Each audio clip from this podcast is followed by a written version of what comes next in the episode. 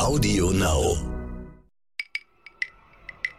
Wir können natürlich versuchen, wir können unser Gehirn andocken, Chips reinpflanzen und äh, loslegen und schauen, dass wir ganz wunderschöne Dinge machen können. Das klingt ja auch mit Alzheimer oder ja. äh, Motoriken, äh, Sicht zurückbekommen und so weiter.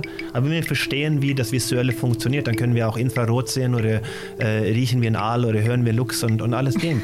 ähm, und dann müssen wir, ja, wir müssen wir halt dann ähm, äh, herausfinden, was wir haben wollen. Und ich glaube, das ist so ein bisschen die, die Herausforderung bei der Entwicklung.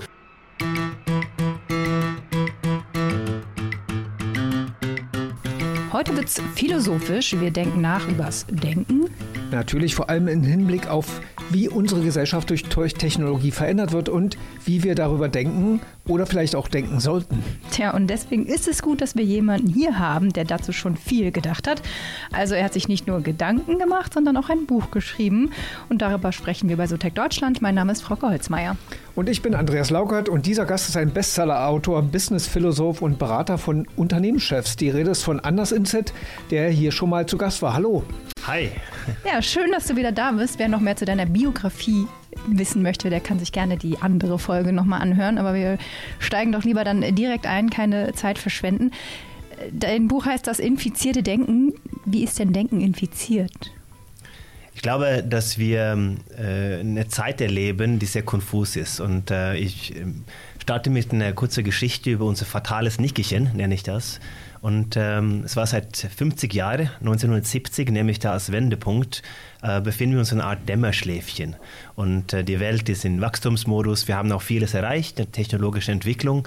Ähm, aber wir ähm, sind äh, ein großes Stück weit in unsere Selbstverständlichkeiten gefangen. Ähm, auch wenn die Welt immer ähnlicher wird, reduzieren wir und nehmen die Digitalität, also die Nullen und Einsen in unser Handeln. Und zwar, äh, dass wir in Absolutheiten uns manifestieren. Meine Meinung, deine Meinung, schwarz oder weiß, wir sollen zu allem Gefühl und eine Meinung haben. Wir reagieren zunehmend in einer sehr schnellen Gesellschaft. Und ähm, die ganze Welt baut ja auf Modellen über die Dinge, die wir versuchen zu verstehen. Äh, unsere Intelligenz ist ja eine Zusammensetzung aus Modellierung und diese Modelle, an denen halten wir äh, fest und die funktionieren auch, wenn wir so in einem Wachstumsmodus sind in der Welt, wo wir halt auch teilweise gesagt bekommen, was wir zu tun äh, haben. Jetzt haben wir eine Welt, wo wir uns irgendwie, zumindest in der westlichen Gesellschaft, so eine Art individuelle Freiheit erkämpft haben. Und jetzt sind wir in dieser individuelle Freiheit auch gefangen, also eine Art Selbstoptimierungsgesellschaft. Und da bleiben wir halt in den alten Modellen stehen. Und der Fortschritt kommt nur dadurch zustande, dass wir diese Selbstverständlichkeiten hinterfragen, dass wir uns der Welt öffnen und ein besseres Verständnis für die Welt kommen, um dann zu neuen Selbstverständlichkeiten zu kommen. Und äh, somit unser Denken an sich äh, infiziert, ähm, weil wir uns nur mit den Reaktionen und auch die Ergebnisse aus dem Denken, also das Gedachte oder das Gesagte, uns damit auseinandersetzen. Hm. Heute wird es komplex. ja, ich würde gerne Bezug nehmen gleich mal auf ein aktuelles Thema. Wir haben Wahlen in, in Deutschland. Alle reden von Veränderung. Alle wollen tierisch was verändern. Und ein Wahlplakat ist mir besonders aufgefallen, das von der FDP. Und da steht die Überschrift Nie gab es mehr zu tun. also bei dem Wort nie, da kriege ich immer Gänsehaut. Ähm, was sagen denn die Nachkriegsgeneration dazu oder die äh, Generation der 90er, die die Wende stellen musste? Oder sagst du das alles, das Nickerchen und jetzt kann man diese Überschrift auch so nehmen? Ja, nie gab es mehr zu tun, wir müssen jetzt richtig anpacken, um was zu verändern. Kann es ja auch sein. Ja, aber ich glaube, es ist auch ein Stück weit, wir sind auch fast bei fundamentalen menschlichen Fragen, weil ähm, diese wunderschöne Reise nach nirgends geht ja um eine Art Aktivierung. Also wir Menschen lernen und erleben. Ähm, es geht mehr um die Sinnergebung als die Sinnfindung. Mhm. Und ich sehe das halt äh, gerade in Wahlzeiten, wie aktivieren wir die Menschen, dass sie sich überlegt, Gedanken darüber machen, was ich wählen soll. Ähm, das ist eine Negativität, eine Negation der Wahl. Mhm. Wir wählen gegen etwas und nicht für etwas. Mhm. Nehmen wir die, die Kanzlerdebatte. Erst hatten wir den ähm, vielen Bärbox, nenne ich, ja, das waren einige Stolpersteine, äh, rasanter Aufstieg und wieder Abstieg. Dann haben wir den äh, Soldaten, der sich als Krisenmanager beweisen wollte, mit einem lachenden Laschet. Äh, und ähm, das führte zu Negativität und, und einer Angriffsfläche. Mhm. Und der stille Scholz ist jetzt der Profiteur, weil er sich nicht gezeigt hat. Äh, das sagt sehr viel über unsere politi äh, politische Situation, dass die Stille und das Nicht-Zeigen bietet keine Angriffsfläche. Und diese gehässige Online-Welt und auch teils durch den Medien getrieben, ist nicht die Welt, die ich wahrnehme, wenn ich Menschen physisch treffe. Also diese, mhm. diese Liebe. Und das infizierte Denken geht auch, das ist auch eine Liebeserklärung an das Leben weil wir haben so viel Negativität und wir haben so ein Cancel Culture, wo Kapitalismus, die Begrifflichkeiten und, und das ist eben diese fatale Nickerchen. Wir sind von Corona ein Stück weit jetzt wachgepiekst worden. Und wenn wir zurückblicken, die erste äh, Lockdown-Phase war damit beschäftigt, dass wir Angst hatten vor einem Virus, aber wir wollten auf einmal neue Sachen lernen. Ja? Kochkurse, Netflix zu Ende schauen, mhm. Meditation in sieben Tage äh, lernen und so weiter. Und dann kam die zweite Lockdown-Phase, wo eher eine Müdigkeit und eine Untätigkeit, leichte Depressionen zu spüren waren, wo wir ähm, zwar keine Angst vor dem Virus hatten, aber so eine Art Zukunftslosigkeit. Mhm. Und wir sind nur in diese, diese Trieben, diese schnelllebige Reaktionsmodus, wo die Welt immer gleicher wird. Also Sprachen vermischen sich, Kulturen vermischen sich, wir konsumieren das Gleiche und dennoch sind wir gespaltener denn je zuvor. Mhm. Und wir mhm. haben diese individuelle Freiheit äh, falsch verstanden und jetzt sind wir darin gefangen. Und das sehen wir natürlich insbesondere in den in USA, ja, mit, äh, mit äh, den, den Vorbildfunktionen der Perversion der ironischen Politik. Mhm. Und das schwappt herüber. Und äh, das macht mir auch ein bisschen, ein bisschen Sorgen, und ich glaube, dass da auch die Veränderungen, also alles muss, äh, oder was war das, nie gab es mehr zu tun. Ich glaube, es ist fundamental. Also wie wir organisieren wir menschliches Leben und da spielt die Technologie eine wichtige Rolle. Wie können wir die Menschen aktivieren? Wie können wir Gestalter und nicht Bewahrer und Verwalter äh, in den Rollen füllen, losgelöst von parteidemokratischen Strukturen, wo es darum geht, den anderen an, an, anzugreifen und, und in Absolutheiten zu denken. Mm, mir schwirrt da gerade ganz viel im Kopf rum. Wir wollen ja vor allem natürlich auch über Technologien reden. Aber du sagst, dass wir in einem 50-jährigen Nickerchen mehr oder weniger gelebt haben. Ist das dann nur die, der, der Großteil der Menschheit und ein kleiner Teil hat die Veränderung rasant vorangetrieben? weil mit Frank Thelen hast du dich ja auch schon unterhalten zum Beispiel und der spricht ja von, von X immer im Wachstum, also ne, so Quantensprünge, die wir machen müssen, technologisch, die ja auch passiert sind, wenn man sich das mal anguckt. Ne? Also die Entwicklung ist ja schon rasant auf technologischer Seite. Ist das dann, dass das an der Masse vorbeigeht und dass nur das intellektuelle die intellektuelle Blase da nach vorne prescht und die anderen gucken, wie sie hinterherkommen? Oder wie meinst du das? Ja, also nicht nur, nicht nur die Masse, sondern ähm, wenn wir historisch Technologie betrachten, gab es darum, die Technologie zu zähmen. Ja, also Feuer, industrielle Revolution. Es geht immer darum, dass die Menschen die Kontrolle über die Technologie haben. Wir haben ein anderes Problem heute. Es geht darum, die Technologie zu verstehen. Also wir streben eine Wissensgesellschaft an, die wir alles validieren wollen. Und so ordnen wir uns Menschen das ein. Also vorhin, ich sagte das, wir haben die Digitalität in das Leben mit reingenommen. Wir wollen eine vorvalidierten Gesellschaft und geben zunehmend Autoritäten an die Technologie über. Und dann wird es absolut. Also funktionieren wir nur und äh, bauen dann eine suggerierte, perfekte Wissensgesellschaft. Also die vorvalidierte Gesellschaft auf Dinge, die wir schon wussten. Mhm.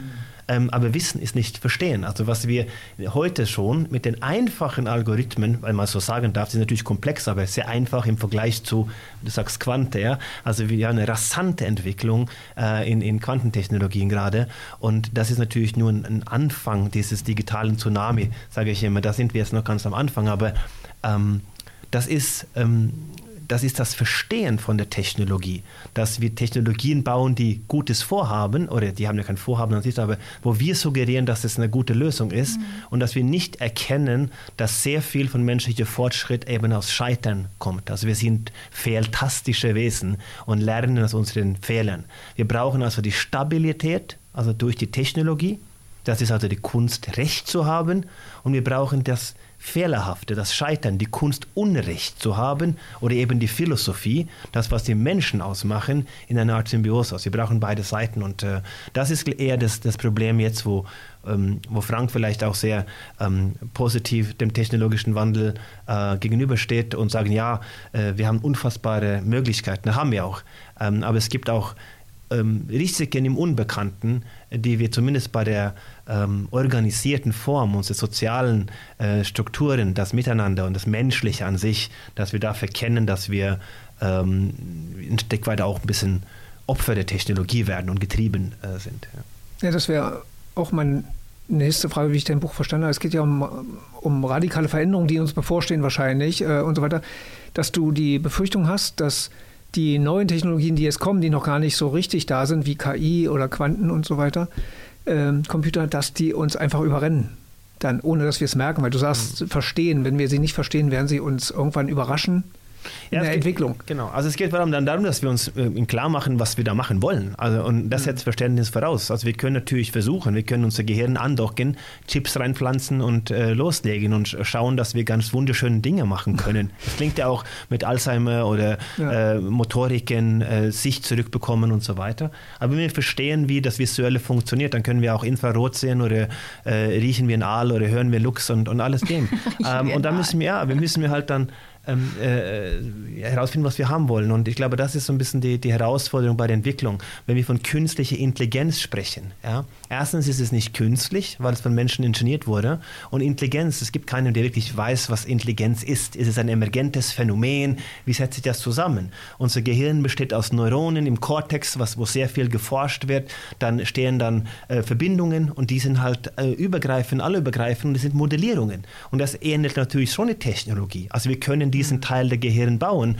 Ähm, aber der Mensch hat wahrscheinlich auch andere Komponenten, äh, je nachdem, wie man das betrachtet, ob das jetzt eher eine theologische oder halt auch von der ähm, philosophische oder halt eben eine wissenschaftliche mhm. Betrachtung oder meditativen. Aber äh, ich glaube, dass wir schon ganz viele schöne Dinge machen können, aber wir brauchen halt ganz viele kritische Fragestellungen und nicht nur Antworten, sondern auch Fragen. Und, äh, und das ist, ähm, ich bin da nicht besorgt, ich sage nur, dass es ähm, äh, dass wir brauchen ganz viele kluge Köpfe, die sich ein bisschen Zeit äh, mit Fragestellungen und andere Fragestellungen, mhm. Dinge eben unsere Selbstverständlichkeiten hinterfragen. Und darum geht es im Buch. Es geht darum, ja, was ist denn künstliche Intelligenz für dich? Wir können nur eine sinnvolle Debatte über künstliche Intelligenz haben, wenn du mir erklärst, wie du ein kognitives System, System verstehst. Dann können wir auf einer Ebene sprechen ja, ja. und da können wir konkrete Dinge bauen, die wir dann wiederum hinterfragen können. Und es ist diese Dynamik im Denken, dass nichts ist absolut und dass wir offen sind für das andere. Also wir haben so eine Art ähm, pubertäre Gesellschaft und ähm, ähm, äh, entwickelt, die halt nur so, so ein bisschen wie so ein frühpubertäres äh, Jugendlicher unterwegs ist. Äh, und wir brauchen das Kindliche, also die Auseinandersetzung mit dem anderen, das, das, das Szene nach neues Lernen, die Offenheit für eine andere Meinung. Und darum geht es im Buch, dass wir uns öffnen für eine sinnvolle Diskussion mit anderen Menschen, wo es nicht darum geht, recht oder falsch zu legen, sondern um das Lernen an sich.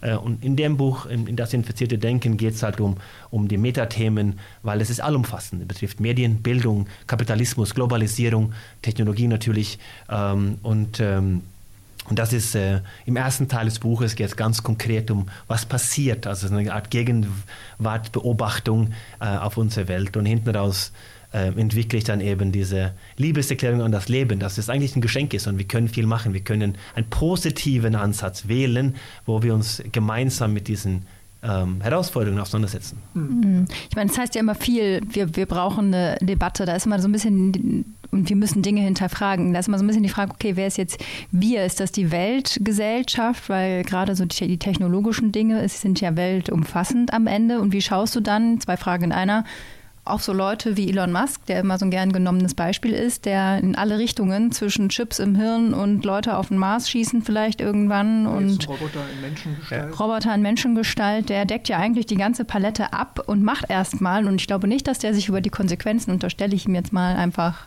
so, wer weiß, wie die Gedanken macht. Wie siehst du da auf jemanden und wer ist wir? Wer ja, muss drüber denken? Das ist eine sehr gute Frage äh, und ähm, ich denke, dass jeder ähm, Mensch äh, im Individuum ähm, anfangen kann und, und darf und auch sollte. Ähm, Elon Musk ist ein, äh, ein, ein, ein sehr spannender äh, Typ, muss ich sagen. Und äh, ich glaube, wir brauchen viele Elon Musks und äh, ich würde ihm nicht unterstellen, dass er Negatives vorhat. Ich glaube nee, auch nicht, nein, dass er ein Hardcore-Kapitalist ist, sondern er treibt wirklich Der will bestimmt was Gutes. Ja. Also ich glaube nicht, dass und, er was Schlechtes Genau, und er braucht halt ein paar äh, kluge Köpfe um sich herum, die er zweifelsohne hat und auch vielleicht ein paar philosophischen äh, denkenden Menschen, die da auch Sachen hinterfragen, gerade wenn man mit Bewusstsein und solche Dinge, die wir nicht wissen, was ist, äh, spielen. Ähm, er ist ein großer Befechter von der Simulationstheorie von Nick Bostrom, wo ich auch selbst sage, äh, ich finde auch wenige Argumente gegen eine Simulation, wenn man sich die technologische Entwicklung anschauen. Vielleicht einmal erklären, ja. was damit gemeint genau, ist. Genau, also der Nick Bostrom, der, schwedische, äh, der ist jetzt ein schwedischer Name, das ist ein amerikanischer Philosoph jetzt, ähm, hat eine äh, Simulationshypothese, dass wir äh, in einer Welt, deren simulierte äh, leben könnte.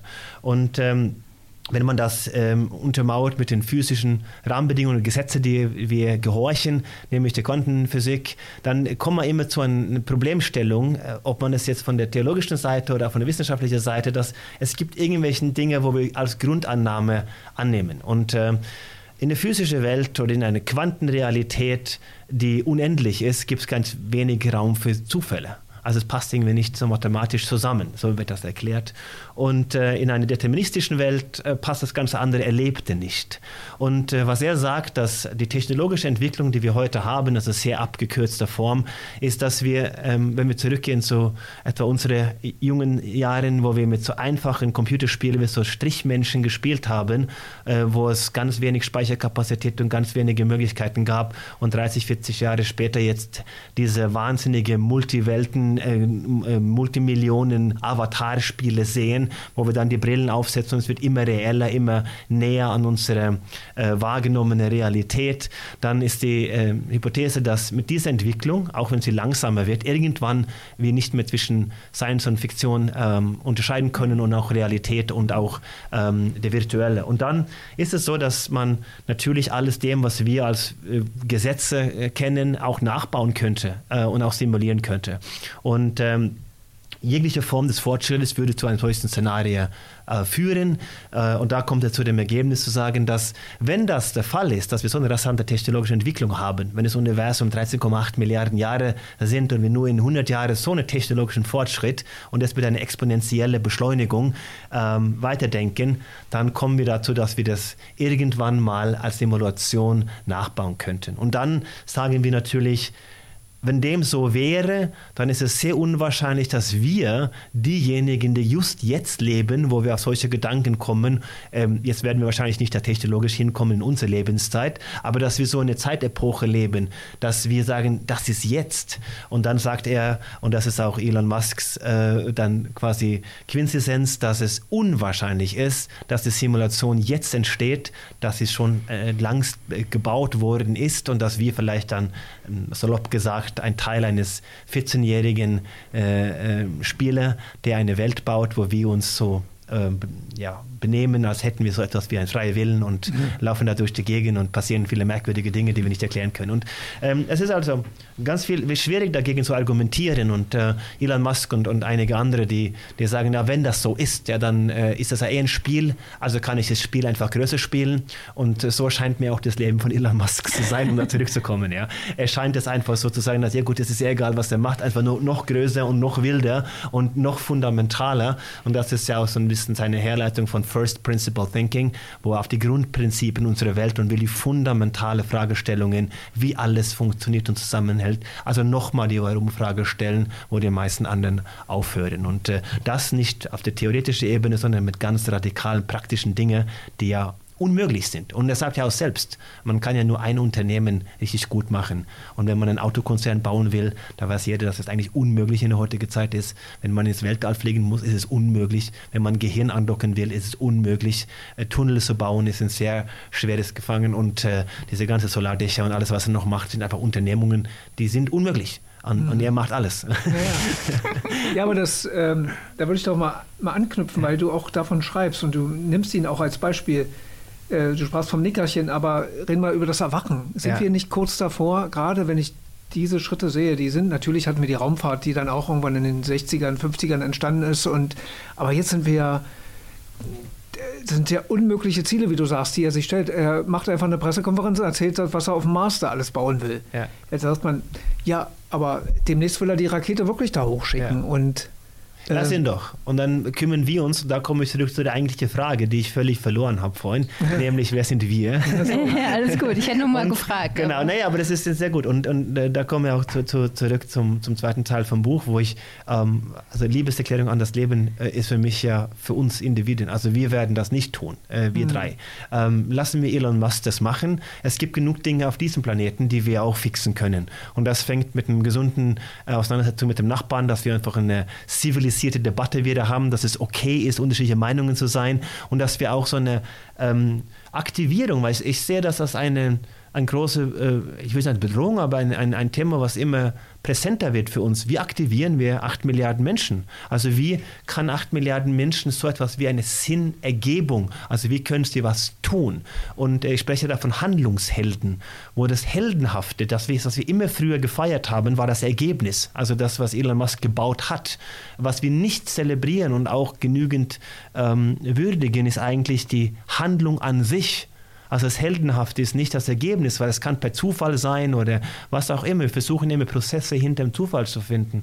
Ich glaube, nach vorne betrachtet geht es sehr viel mehr darum, wie kriegen wir den Menschen aktiviert, dass wir alle was tun. Sei es für die Ökologie, sei es für das Miteinander. Weil wir verkennen ja eins, und da war ich ja vorhin mit dem amerikanischen Declaration of Independence, also dem amerikanischen Grundprinzip ist ja sozusagen, wir sind Independence. Also habe ich meine eigene Freiheit. Also gehe ich nicht impfen, weil ich habe zu entscheiden über was für mich richtig ist.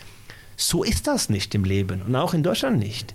Wir haben eine kollektive Verantwortung. Wir können nur Menschen sein in Relation zu anderen Menschen. Also es ist eine Paradoxie, dass wir in das Allgemeinwohl einzahlen müssen, um überhaupt unsere individuelle Freiheit genießen zu können. Und das ist, glaube ich, die, die Herausforderung nach vorne betrachtet, dass wir das Gemeinsame, dass ich zu mein Selbst, dass dann individuelle Freiheit verstehe, dass ich nur ein Mensch sein kann in Relation zu anderen Menschen.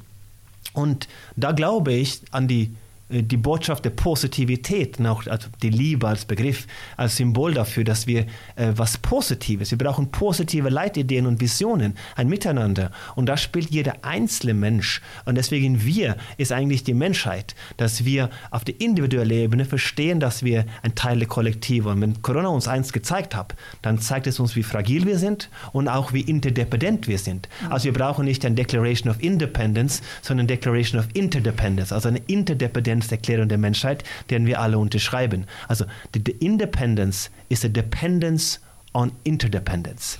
Das ist eigentlich der Zusammensetzung. Der Philosoph. Aber ich meine, ich verlasse jetzt mal ganz kurz das Technologische, weil jeder Mensch ist wichtig und wir müssen jeden erreichen. Das ist ja was, was wir echt häufig hören, auch von Politikern. Dann, ne, das heißt, die Leute fühlen sich abgehängt und das ist ja auch alles richtig, aber wie denn dann erreichen? Also wir klopfen ja jetzt nicht an jeder Haustür. Also wie? Das ist ja, weil das wird ja immer gesagt, die Leute werden nicht mehr erreicht oder fühlen sich abgehängt oder sind leben in ihrer Blase und da fährt der Bus nicht mehr und so. Und das stimmt ja alles, nur wie? Ja, also das ist, das ist auch, warum ich sage, dass ich glaube, dass die Aktivierung äh, der Menschen ähm, und das fängt bei der Negativität an. Du hast keine Lust, was zu machen, wenn du immer abgeschossen bist. Und das die gehässige Online-Welt, die ich auch selbst wahrnehme. Äh, du kriegst tausende von super Nachrichten und dann siehst du die eine mhm. äh, Kritik, wo es sagt, ja gut, natürlich ähm, habe ich die ganzen Wissenschaften nicht. Ich habe mir das, ich habe ein Privileg, dass ich ganz viele kluge Köpfe zuhören darf, die viel, viel schlauer sind auf ihren Gebieten, dass ich hier sein werde. Ähm, und dann mache ich einen Haufen Fehler. Und, äh, aber die sind dann diejenigen, die, wo Menschen halt gerade in der Online-Welt auch angreifen wollen. Und das ist natürlich eine, eine Seite an, an, an Menschen, äh, die durch soziale Medien oder durch die Technologie auch, meiner Meinung nach, auch zu einem, einem, einem schlechten äh, Struktur oder ein schlechtes ähm, Konstrukt geworden ist, wo wir nicht aktiviert werden. Also das Wie ist, dass es muss okay sein, dass wir unterschiedliche Meinungen haben. Es muss okay sein, auch Fehler zu machen. Und da müssen die Politiker, oder müssen, das ist ja immer so eine Sache, aber das ist die Vorbildfunktion eines Politikers heute, wäre ein Gestalter, der sagt, für was er steht und nicht gegen was er ist. Und das ist natürlich in Parteienkonstrukten ganz schwierig, weil wir alle ja ähnlicher sind von der, von der Warte mhm. her. Und da komme ich ja zu dem Quintessenz, dass, okay, die Parteiendemokratie wird niemals funktionieren mit der Technologie. Und da komme ich zu so einer Art ähm, salopp gesagt, neue DDR, also eine digitale demokratische Republik, wo wir auf der einen Seite, und da komme ich zu der, der Hauptteil der Frage oder der Antwort auf die Frage wie, ähm, es fängt bei Bildung an. Es fängt bei unserer Bildung an. Wir haben heute ein Bildungsmodell, wo wir genau jene Absolutheiten lernen. Wir haben einen Abschluss. Wir schließen die Bildung ab. Wir speichern für einen Test über Daten und Fakten, die irgendwie vor 100, 200 Jahren niedergeschrieben worden sind, wo wir langsam erkennen, dass so fundamentale Dinge wie die Herleitung der griechischen Mythologie oder auch der Christentum oder Religionen vielleicht ganz viel auch mit ähm, synthetische oder jetzt heute Stoffe zu tun hat. Damals war es die Natur, Pilze und ähnliches. Es gibt ganz viele wissenschaftliche neue Belege. Wir brauchen eine Offenheit äh, und, und die ist nicht in der Bildung, sondern wir lernen in Absolutheiten. Und die fundamentale Fähigkeit eines Menschen ist am Anfang das Kindliche, das Lernen an sich. Und diese Fähigkeit, die trainieren wir nicht in den Schulsystemen. Das Lernen zu lernen.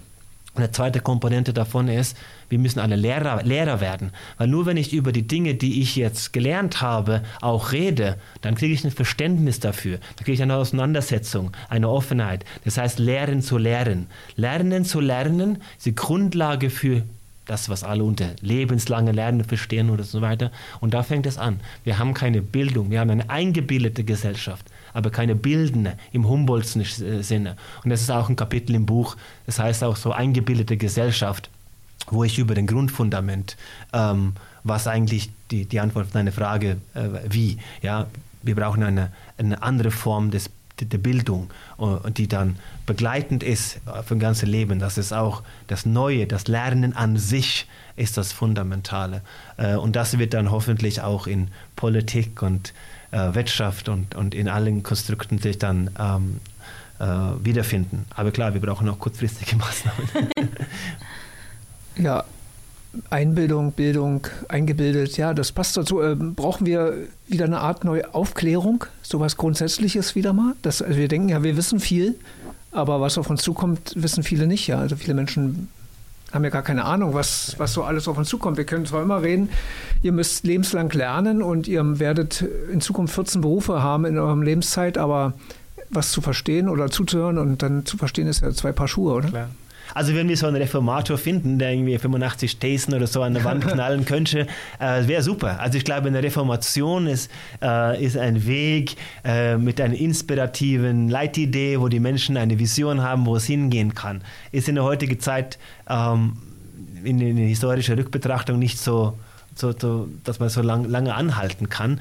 Ähm, was ich glaube ist. Aber sind kurz ja. noch dazu, sind auch in diesen Phasen Aufklärung oder Reformation, ja. auch da, diese, wenn ich mal Nickerchen sage, ja. davor gegangen. Es gab ja, ja einen Grund, warum der das gemacht hat. Das richtig, ja.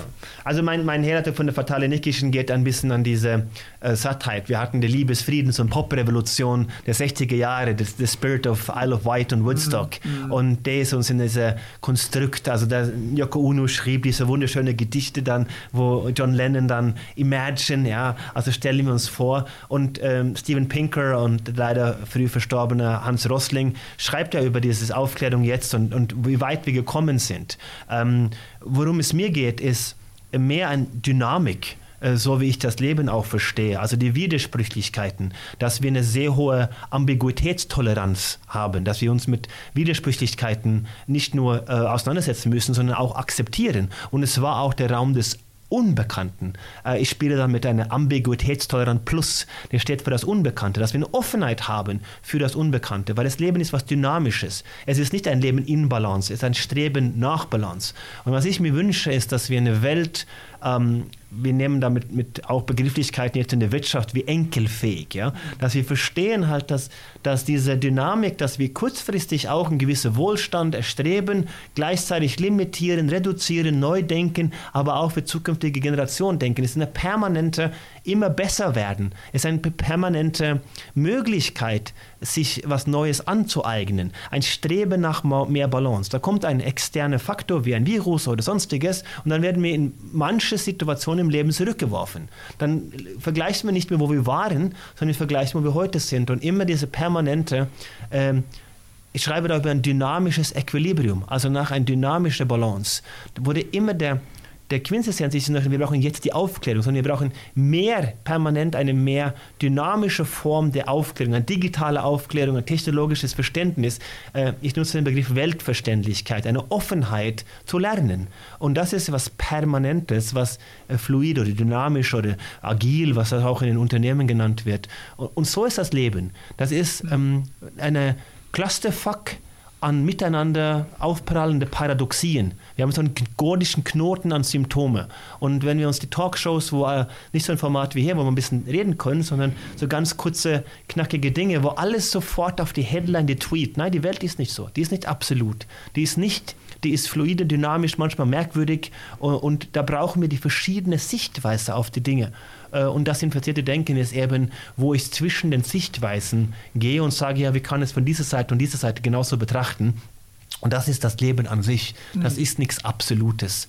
Und wenn, wenn wir das akzeptieren, und, und ich schreibe ja auch in dem Buch, dass ähm, wenn du glaubst, du hast das infizierte Denken kognitiv verstanden, dann unterliegst du ein Missverständnis. Mhm. Weil das geht nicht um die Zuordnung. Und das ist unheimlich schwierig, weil wir immer wieder auf diese Kategorien äh, zurückgreifen. Und die brauchen wir, damit wir Halt im Leben haben und Stabilität. Aber da das Leben ja nichts Permanentes und Stabiles ist, brauchen wir auch das Dynamische. Und das ist ein ständiges Miteinander. Und äh, das ist auch die Auseinandersetzung mit das infizierte Denken. Deswegen sage ich, das ist eine, eine positive Botschaft, ähm, wo man als Mensch verstehen kann, ich kann unfassbar viel tun. Ich bin hierher hineingeboren, ich habe Möglichkeiten. Ich darf das Leben genießen, insofern, dass ich lernen darf. Ich darf neues äh, Wissen aneignen, ich darf die Welt erforschen.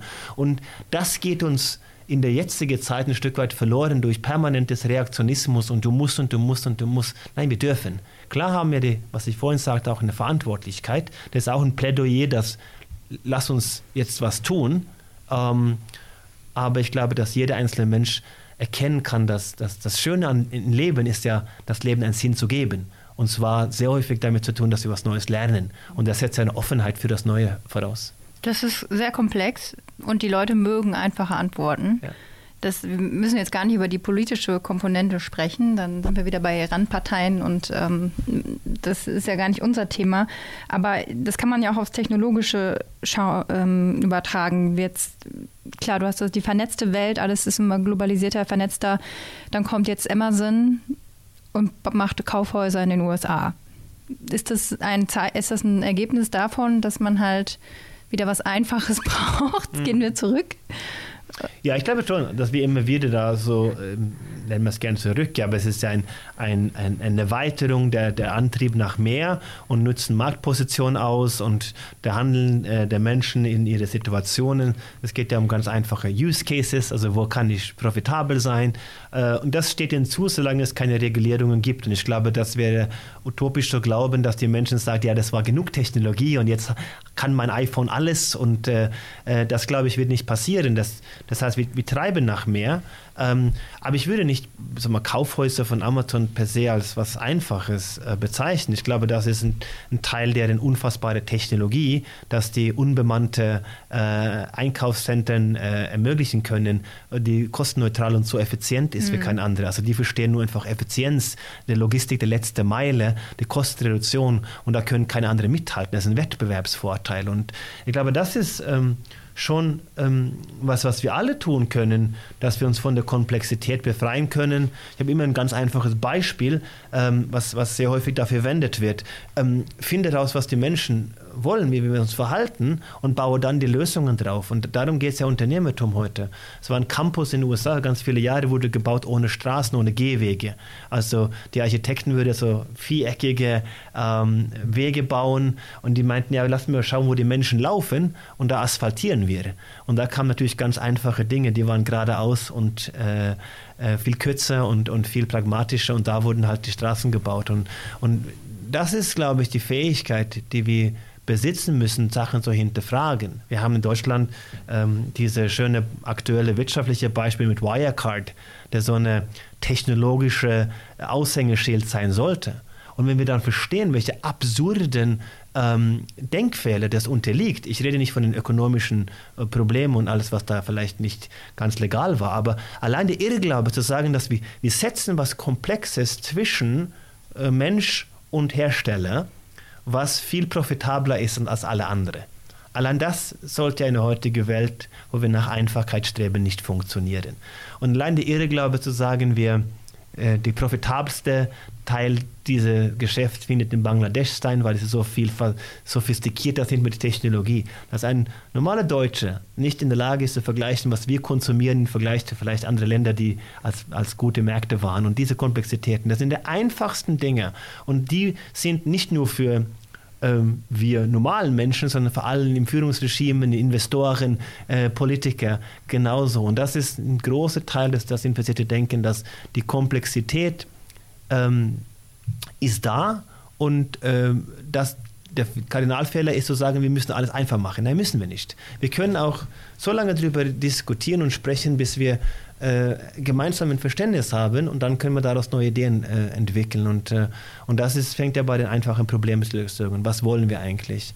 Und das ist eine Fähigkeit, die uns in diese reaktive Welt völlig abhanden kommt, weil es nur nach, nach Klicks und Likes und Shares und diese Gefälligkeitsgesellschaft der Optimierung, wo wir auch die Medien suggerieren natürlich, dass wir, ja, je, je knackiger die Headline, was dahinter steckt, ist dann das nächste Thema, aber wir brauchen dann die, den, den, den, den Dritten, der das finanziert, nämlich den Werbetreibenden. Und da geht ja auch der, der Ursprung, der Lagerfeuer des Journalismus äh, und die, die, die, die Gewalt äh, verloren. Und, und das sehen wir halt heute überall. Und das wünsche ich mir halt, dass wir dass wir diesen intellektuellen Tiefgang begrüßen. Und ich glaube, viele Menschen sehen danach. Und äh, von daher scheue ich auch nicht, dass wir länger über Sachen sprechen, weil ich glaube, das ist das, was die Menschen sich heute auch wünschen. Mehr Verständnis für die Dinge und da selbst sich eine Meinung zu bilden. Und äh, ähm, du sprachst vorhin von der Politik. Und ich glaube, ich glaube schon, dass Randparteien, ja, wir sagen, ja, wir brauchen ja eine linke Partei heute, die die arbeitende Klasse ernst nimmt. Mhm. Das wäre eine, das wäre eine Andersartigkeit, das wäre das andere. Das wäre ich meinte die andere Rechte, über die ich nicht sprechen Ja, aber,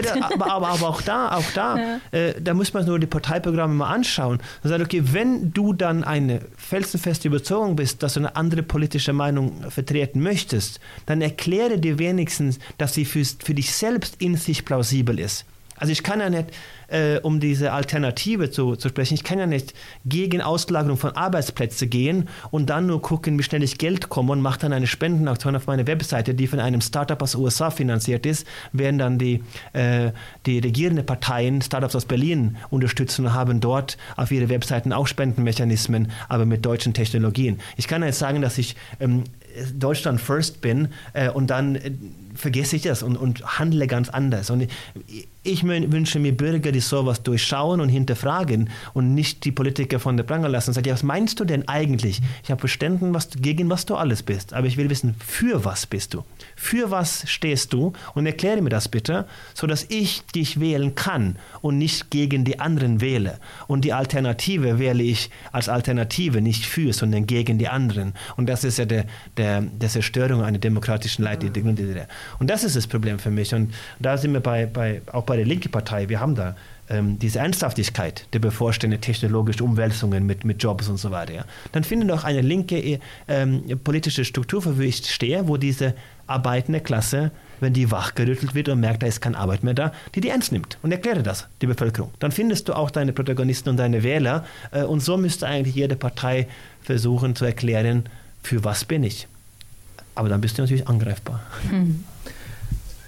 Ähm, Zeit schreitet voran, aber ich würde gerne noch die provokante Frage stellen, wenn es provokant ist. Ich sage nur Beispiel Chipindustrie, Holzindustrie und so weiter, Lieferkettenprobleme. Hat die Globalisierung versagt? Aber wir waren jetzt gerade vom Komplizierten zum Einfachen wieder zurück. Also es war ja alles easy bis zur Pandemie und dann ging das Chaos los. Für mich ist unverständlich, wieso es so viele Probleme in der Chipindustrie gibt. Die wurden ja vorher auch produziert. Also was ist hier passiert, kaputt gegangen? Und kommen wir vielleicht wieder zurück zum Regionalen. Jeder, also man kann jetzt zig Regionen aufnehmen, die sich alle Mühe geben. In München, Bayern, der Söder macht da viel mit Technologien, Silicon Saxony und so weiter. Schottland will sich absondern, Katalonien und also da gibt es ja verschiedene Tendenzen. Globalisierung und lokal, das geht nicht. Es gibt zwar diesen Lokalisierungsbegriff, aber was kommt wirklich? Ja, also ich glaube, wir brauchen einen deutlich globaleren Welt wir können nur miteinander. Das heißt, der Dialog auch sehen wir heute. Äh, aktuelles Beispiel Afghanistan oder auch mit China. Oder wir brauchen den Dialog äh, und, und wir müssen uns annähern. Ähm, die Welt wird ähnlicher, wie gesagt, und wir brauchen die Globalisierung, eher ein Turbo auf der Globalisierung. Ähm, aber wir brauchen auch mehr Lokalität. Wir brauchen die lokale Zugehörigkeit und die Identität. Und ähm, dass die Selbstversorgungsfähigkeit für Regionen nicht vorhanden waren, das haben wir durch Corona ja gesehen. Ähm, das fing ja bei, bei Masken und, und so weiter an. Aber dass wir da Lieferkettenprobleme und auch heute äh, ganz, ganz große Schwachstellen entdeckt haben, das ist auch meine Herleitung. Das infizierte Denken ist kein Corona-Buch. Ähm, das infizierte, die Corona-Pandemie hat nur offengelegt, welche Schwachstellen wir haben und hat einiges beschleunigt. Mhm. Ähm, aber die Deglobalisierung, so wie man es versteht, die ähm, hat vor vielen Jahren angefangen. Also sehr viele haben Produktion zurückgeholt. Automatisierung ist ein Stichwort. Das fing an nach der sogenannten Finanzkrise 2008, 2009 rapide. Dass man sagt, das macht überhaupt keinen Sinn mehr, weil wenn du Nullkosten äh, zu Hause produzieren kannst, dann hast du auch äh, geringe Logistikkosten. Das heißt, wir haben einen deutlich stärkeren lokalen Faktor. Was wir sehen als Störfaktor teilweise ist der Nationalstaat. Also der, äh, die Regierung, die jetzt einschreiten musste ähm, in der Pandemiezeit und sich gezeigt haben. Das hat sicherlich eine Entwicklung, die ich beobachte, ähm, die äh, entschleunigt, nämlich die der ähm, regionalen äh, Kräfte. Also der Bürgermeister wird die neue politische Machtzentrale für die Region. Er kennt die Menschen, er kennt die Probleme. München, Berlin, Hamburg sind total unterschiedlich. Und die können nicht von einer zentralen Regierung, die immer neue Abgeordnete, immer mehr Bürokratismus, immer mehr Speck anbauen. Das ist nicht effizient, das ist nicht das, was die Menschen wollen. In der heutigen Zeit ist es Lokalität, ich habe eine lokale Zugehörigkeit und ich bin Teil einer Weltgemeinschaft.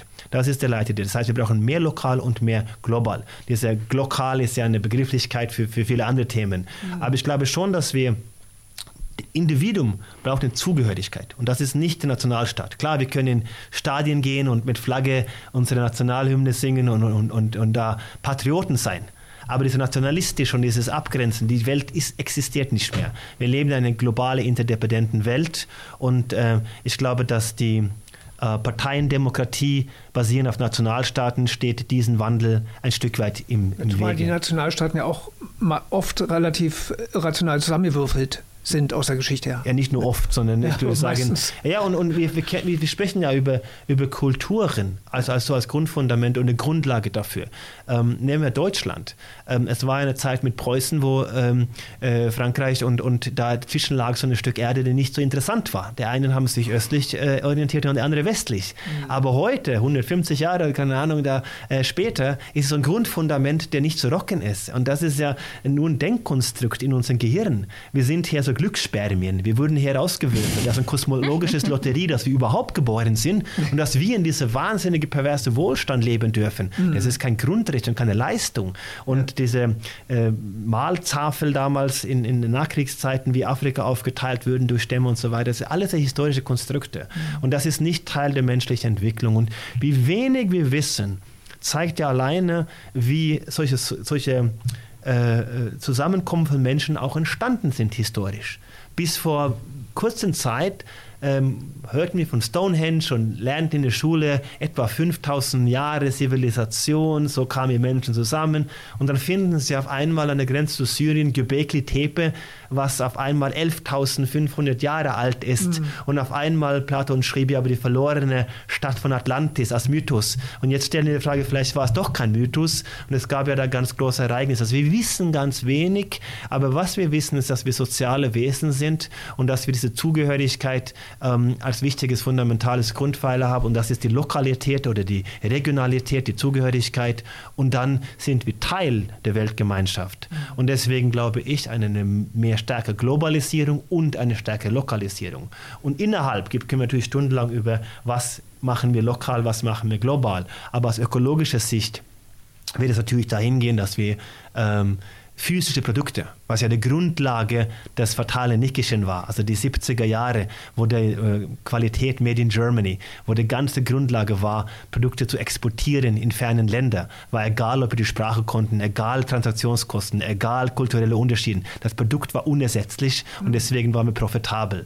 Äh, heute ist Weltklasse äh, Produktion eine, nur eine Grundlage, eine Basis und da spielen natürlich andere Faktoren mit ein und da verändert sich alles. Aber das ist, das ist nur wiederum einen man nennt, alle spricht von dem Brennglas, ja. Äh, das ist nur ein Corona ist nur ein Beschleuniger für diese Entwicklungen. Wenn man genauer hinschaut, ähm, gute Unternehmen haben es schon länger gemacht. Ähm, große Konzerne wie ein VW, ein Siemens und so weiter, um deutsche Beispiel zu nehmen, die sind jetzt heute dezentral. Die sind ähm, in einem großen globalen Konstrukt, der sehr regional unterwegs ist und die machen die regionalen Dinge und so wird die Entwicklung auch sein. Und auch ein Amazon, um zurückzukehren auf dem Beispiel, ein Amazon Amazon mit großen Betrieben in Deutschland, Elon Musk in Brandenburg, die werden sich für das lokale Feuerwehr engagieren müssen, um Talente zu bekommen, um dann Zugehörigkeit, um eine Regionalität, eine Lokalität zu haben. Das heißt, diese große ähm, globale Unternehmen die fungieren und agieren auch dann sehr lokal. Und ich glaube, die Entwicklung,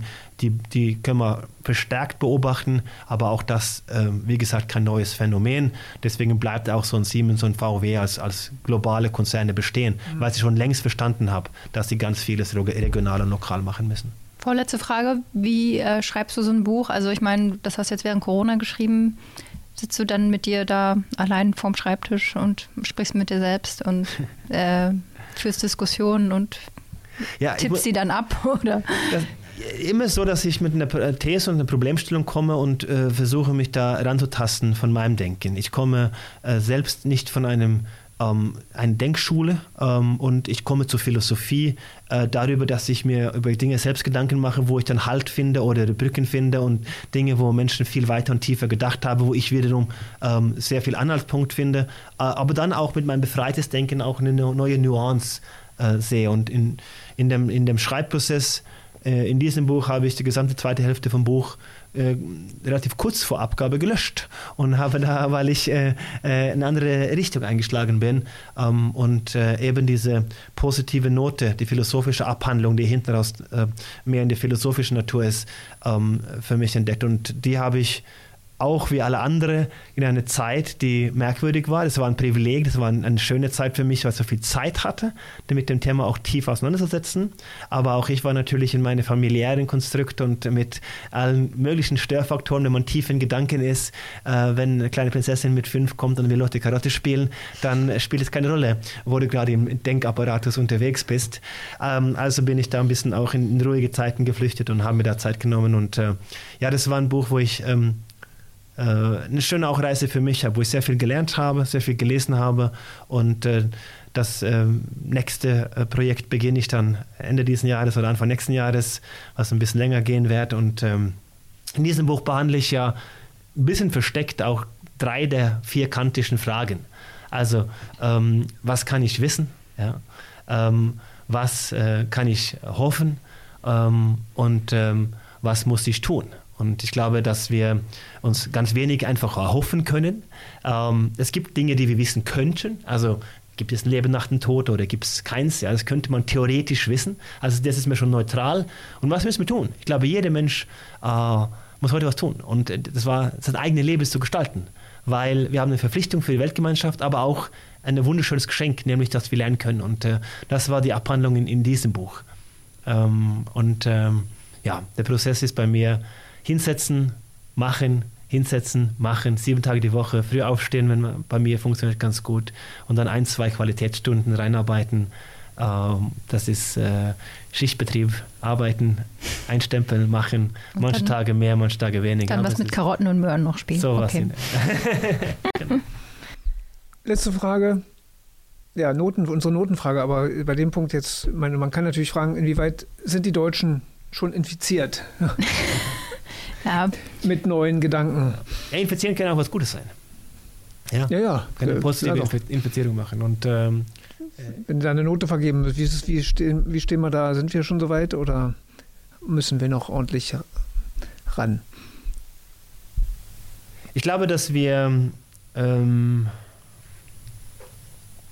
große Herausforderungen haben in, in der Bildung. Äh, und ich merke es bei meinen, meinen Kindern. Und ähm, wir erziehen Menschen an, die in einer Welt, die wir suggerieren, ist wie die industrielle Revolution. Und wir halten an, an Geschichtenbücher, die von äh, damalige Kapitalisten bezahlten Historikern niedergeschrieben worden sind und halten es als was Festes ein. Wir sind nicht gut darin, uns ähm, zu befreien von diesen Gedanken. Und ähm, ich hatte letzte Woche das Erlebnis mit einem Kollegen von mir, der hat mich gefragt, ja Anders, du, ähm, ich glaube, es ist jetzt zu weit. Ich sage, wer meinst du? Ja, mit diesen ganzen Impfungen und Corona und so weiter, äh, die haben das jetzt übertrieben. Ich sage, ja, wer ist die? Mhm. Äh, ja, die Politiker. Ich so, ja, was meinst du damit? Ja, gut, die haben das alles jetzt eingesperrt und die haben Recht und so weiter. Und glaubst du, dass Angela Merkel und Macron und Boris Johnson und Prima Trump jetzt beiden, dass sie so einen Chemischen haben, wo sie einfach ein Interesse haben, da jetzt irgendwie dann äh, uns zu kontrollieren? Glaubst du das wirklich? Mhm. So, nein, nein, meine ich nicht. Ich meine die, die, äh, eigentlich die Wirtschaft, ja, die, die da profitieren. Also gut, Corona, ganz viele haben auch nicht profitiert. Ja, nee, also gab es also vorher gab es in Gremien Leute, die es mhm. ausgerechnet haben, wie wir uns verhalten werden, dass sie profitieren. Ja, so Pharmaindustrie und Bayer und alle die da. Und da sage ich, glaubst du, dass, dass erstens, dass, die dann, dann, dass es Eincremung gab, die, die Profiteure, die zusammengetan haben, können alles kontrollieren? Nein, das war auch nicht der Fall. So, und wenn wir da einfach so, und das, das haben wir immer wieder, und zwar gestern auch meine Tochter, wir waren gestern in Oslo und am Flughafen sagt mir äh, der eine Kollege, ähm, und ich habe gesagt, die, die, nehmen 250 Euro für einen PCR-Test und 120 für einen Antigen-Test. Ich habe gesagt, das ist so pervers viel Geld, was sie verdienen. Also Biontech ist eine der, der, der, der wertvollsten Unternehmen in Deutschland innerhalb von eineinhalb Jahren geworden. Ne? Und dann sagte er zu mir, ja, du weißt schon, wer den Fabriken alle gehören. Und dann sage ich, nein, weiß ich nicht. Ja, Bill Gates. Und dann sage ich, okay, das heißt, Bill Gates ist ein Immobilienpapst äh, und ich glaube nicht, dass der Profit liegt in den Immobilienbesitz. Äh, und das ist, äh, um da Frage zurückzukommen, ich glaube, wir in Deutschland sind wir nicht besser aufgestellt als ähm, alle anderen, aber als ich gestern in Norwegen war, auch dort nicht. Ich glaube, das ist allumfassend. Das infizierte Denken ist allumfassend und wir haben jetzt die Chance, von diesem ähm, Niedelstich von der bösen Hexe Corona. Das ist so das Dornröschen auf den Kopf gestellt. Der Prinz John Lennon, der hat uns zum Schlafen geküsst in den 1970 und in 2020 kam die böse Hexe und hat uns wachgepiekst. Und jetzt haben wir eine Chance. Wir haben ein Zeitfenster der Opportunität. Wir können was tun. Wir können unser Leben und unsere eigene Realität gestalten. Und das ist ein Geschenk und etwas Schönes. Deswegen soll es auch ein positives Buch sein. Tja, nach John Lennon kam dann Bill Gates. Danke dir, Anders. Ja, danke, Anders. Dankeschön.